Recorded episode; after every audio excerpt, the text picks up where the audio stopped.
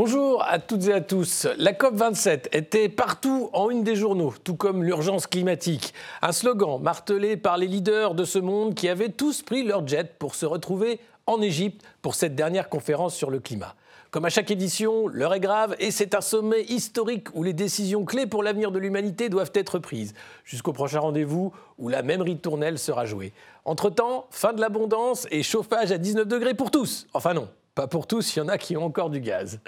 En marge de ce sommet international, l'actualité n'était pas en reste. Autre titre de cette revue de presse, le combat de Sonia Baquès contre les sectes et les complotistes. Elon Musk, le nouveau roi de Twitter, dans la rubrique Vue et revue, Macron et une possible dissolution, info ou intox, ainsi que les midterms aux États-Unis. La crise migratoire aussi, avec l'accueil du navire Ocean Viking à Toulon. Et puis, dans la rubrique Par revue par repris, nous parlerons de Didier Lallemand et de ses aveux qui font froid dans le dos. Revue et corrigée, ça commence tout de suite avec les titres. C'est pour le climat qu'ils prennent tous l'avion pour aller en Égypte. Car oui, c'est en Égypte, à Sharm el-Sheikh, que les dirigeants mondiaux se sont encore réunis pour le climat. Un énième sommet de la dernière chance où les mêmes acteurs se sont succédés pour dire combien il était important d'agir pour le climat et la biodiversité. Emmanuel Macron a encore une fois placé le conflit ukrainien dans un de ses discours fleuves, sans pour autant convaincre les ONG écologiques de son action ou de sa volonté. Même si notre monde n'est plus le même, le climat ne saurait être la variable d'ajustement de la guerre lancée par la Russie sur le sol ukrainien. Rishi Sunak, le Premier ministre britannique qui a fait un passage express, en a lui aussi profité pour lier guerre en Ukraine et lutte contre le réchauffement climatique. La sécurité climatique va de pair avec la sécurité énergétique. La guerre odieuse du président Poutine en Ukraine et la hausse des prix de l'énergie dans le monde ne sont pas une raison pour ralentir la lutte contre le changement climatique. Au-delà des prises de position entendues et des projets de taxation innovantes et de contraintes carbone, rien de nouveau si ce n'est davantage de leaders désabusés et pressés. Le président égyptien a rappelé l'importance de ce sujet de la transition énergétique et climatique pour les priorités des pays en développement. Il est très important que les pays en développement, notamment sur le continent africain, sentent que leurs priorités doivent être prises en compte.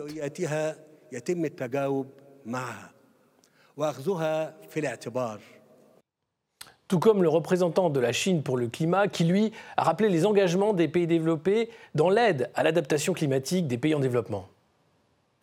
Nous espérons que les pays développés pourront respecter la promesse de 100 milliards de dollars et proposer une feuille de route pour doubler le financement de l'adaptation.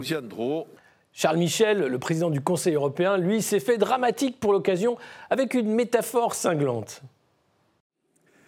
Nous avons un revolver climatique sur notre tempe.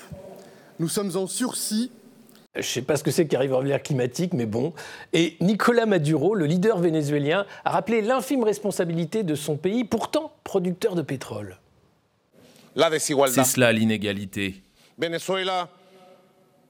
Venezuela est responsable de moins de 0,4% des émissions de gaz à effet de serre sur la planète. Cependant, le peuple vénézuélien doit payer les conséquences d'un déséquilibre causé par les principales économies capitalistes du monde. Rendez-vous donc à la COP28 s'il y en a une. Sonia Baquès, la secrétaire d'État en charge de la citoyenneté, lance une charge contre les dérives sectaires et les complotistes en ligne. Mais on a effectivement en parallèle tout un tas d'autres gourous 2.0 qui sont sans doute plus difficiles à suivre, en tout cas qui, nous, qui, font, qui doivent faire évoluer également nos modalités de réponse. Autre volet de ce plan de lutte contre les dérives sectaires et qui pose question, c'est celui de la délation, ou plutôt des mécanismes d'alerte si un proche est victime de dérives sectaires. Un plan d'action réel pour euh, travailler à la fois sur la manière dont on signale, la manière dont on découvre et dont on accompagne les personnes qui sont concernées, qui sont pour la plupart sous emprise, dans une tribune au journal du dimanche, Sonia Baquès annonce même vouloir attaquer la désobéissance civile, source de sédition et de violence. Une approche particulière, loin de la lutte contre les mouvements sectaires et beaucoup plus proche d'une police politique de la pensée. Les mots de la secrétaire d'État ont de quoi inquiéter les défenseurs de la liberté d'expression et du droit de manifester. Et d'ailleurs, vu que les réseaux sociaux sont en ligne de mire de la secrétaire d'État à la citoyenneté, la prise de contrôle du milliardaire Elon Musk sur Twitter en a inquiété plus d'un. Certains ont même décidé de migrer sur d'autres plateformes, quand d'autres ont critiqué la volonté du milliardaire de faire payer la certification 8 dollars par mois pour rendre Twitter populaire. Le système actuel de seigneurs et paysans de Twitter pour qui a ou n'a pas la certification bleue est une connerie. Pouvoir au peuple, le bleu pour 8 dollars par mois. Musk s'amuse et répond à tous sur son nouveau jouet qui doit être une source d'information la plus sûre possible selon ses dires. C'est d'ailleurs en une de Libération où l'on voit Twitter cuit-cuit. Alors, l'oiseau bleu rôti ou pas? Dans son rachat de la plateforme, Elon Musk a choisi de licencier plus de la moitié des salariés de Twitter. Les licenciés de l'oiseau bleu ont témoigné de leur émoi, comme par exemple cet ingénieur français. La, seule communication officielle que j'ai reçue, c'était un email, de, un de licenciement qui ne donnait pas vraiment de détails sur les raisons. L'oiseau bleu pourra-t-il voler sereinement de nouveau? En tout cas, Elon Musk donne l'impression de prendre plaisir avec son nouveau jouet à 44 milliards de dollars tout de même. Emmanuel Macron semble vouloir faire savoir qu'il est prêt à faire une dissolution et que son parti est en ordre de bataille pour repartir en campagne si nécessaire. Alors, est-ce une simple manœuvre politicienne pour serrer les rangs ou une stratégie assumée face au 49-3 à répétition? L'Obs se pose la question d'une dissolution info ou intox? En tout cas, les autres partis sont très dubitatifs et réfléchissent encore à une stratégie en cas de dissolution effective. Selon Olivier Véran, porte-parole du gouvernement, les Français ne souhaitent pas une dissolution. Il faudrait peut-être leur demander par référendum au point où on en est. Les élections des mid-terms sont passées aux États-Unis et Joe Biden et le camp démocrate réussissent à éviter une défaite absolue en perdant la Chambre des représentants mais en conservant le Sénat. Comme d'autres journaux, l'Express se régale de cette défaite entre guillemets des républicains. Et c'est vrai, les républicains attendaient mieux de ce scrutin jugé décevant par Trump qui a pourtant lancé sa future candidature au présidentiel et fait de cette campagne molle une nouvelle victoire pour lui. Afin de rendre à l'Amérique sa grandeur et sa gloire, j'annonce ma candidature à l'élection présidentielle. Trump qui lance d'ailleurs un avertissement à Joe Biden lors de ce discours. Je veillerai à ce que Joe Biden ne passe pas quatre années de plus à la Maison Blanche. Étonnant équilibre précaire donc aux États-Unis où Joe Biden s'assure une fin de mandat moins tourmentée que prévu, mais le président sortant va devoir faire avec le retour de Donald Trump sur le devant de la scène politique.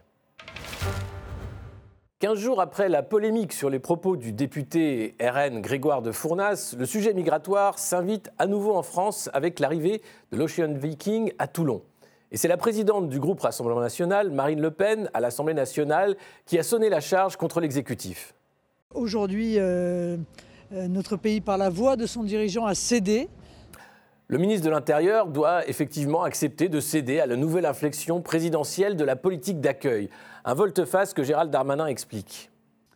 Face à cette situation, euh, les autorités françaises ont pris la décision, à titre exceptionnel, de payer au comportement inacceptable du gouvernement italien et d'inviter le navire à rejoindre le port militaire de Toulon. Et pour expliquer ce retournement, Gérald Darmanin a critiqué la politique du nouveau gouvernement italien. La France regrette très profondément que l'Italie ait pris le parti de ne pas se comporter comme un État européen responsable Rome a dénoncé une réaction française totalement incompréhensible, assurant que la France, contrairement à l'Italie, ne prend pas sa part dans l'accueil des migrants. Dans l'accord sur les relocalisations auquel adhèrent 13 pays européens, environ 8000 personnes, soit moins de 10%, sont censées être relocalisées. Savez-vous combien ont été relocalisées jusqu'à présent? 117, dont 38 en France. Madame Meloni a continué à fustiger l'attitude française qui veut rejeter la faute sur l'Italie. Est-ce que l'Italie doit être, selon les décisions de tous les autres pays européens, le seul port de débarquement pour les migrants arrivant d'Afrique? Et Gérald Darmanin n'est pas le seul représentant du gouvernement français à critiquer la position italienne. Catherine Colonna, la ministre française des Affaires étrangères, s'est faite elle aussi menaçante. Sur la crise des migrants, elle trouve que la décision de l'Italie est choquante. Sans doute, la polémique récente a-t-elle forcé la main de l'exécutif pour s'éviter toute critique sur un sujet devenu hautement sensible? Incroyable mais vrai, Didier Lallemand se confie dans un livre témoignage, un livre qui fait la une du point. L'ancien préfet de Paris, devenu secrétaire général de la mer, avoue avoir été proche de demander d'ouvrir le feu lors des manifestations des Gilets jaunes. Dans les colonnes de l'opinion, il craint même que la police ne soit amenée à le faire dans les années à venir, vu la montée des formes de contestation radicales. Un témoignage inquiétant qui en dit long sur la violence d'État et ses moyens illimités quand on sait que la gendarmerie a reçu ses nouveaux blindés anti-émeutes cet été. C'est le site de Turbo qui en parlait. Je ne sais pas si vous aviez vu cette information quelque part. En tout cas, voilà le gouvernement paré à toute éventualité, y compris les pires.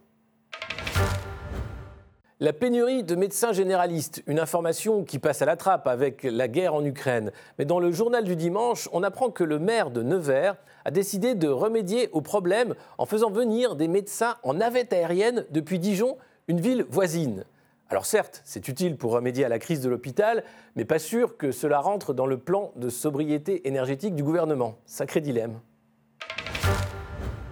Et avant de terminer cette émission, une note sportive. Pas de message politique sur les maillots des joueurs danois, interdit par le règlement de la FIFA. Les joueurs danois qui voulaient porter un message sur les droits humains inscrits sur leur maillot devront s'en tenir à une tenue politiquement correcte. Libération, comme d'autres journaux, s'en émeut. Libé écrit que pour la FIFA, le slogan Human Rights for All est trop connoté politiquement et n'a donc pas sa place au mondial. Les autorités du football souhaitent également que les médias se concentrent davantage sur l'aspect sportif plus que sur les questions politiques liées à l'organisation de la Coupe du Monde dans l'Émirat qatari. Après le mondial de foot, autre événement sportif international de grande ampleur, les Jeux olympiques de Paris 2024 qui ont dévoilé leur mascotte, deux bonnets phrygiens, symbole de la Révolution française, pour représenter les Jeux français olympiques et paralympiques. Les Phryges, c'est leur nom, ont surtout ému certains internautes qui ont vu des clitoris géants, comme le révèle l'Indépendant. Les Français auraient-ils l'esprit mal placé? Et autre polémique au sujet de cette mascotte, la production de 80% des peluches à l'effigie des friges en Chine. Pour des JO Made in France, c'est un comble. Après ces deux cartons rouges successifs, nous voici déjà au terme de cette édition de Revue et Corrigée. Merci de nous avoir suivis, merci d'être fidèles au programme de RT France et n'hésitez pas à partager l'info. À la prochaine!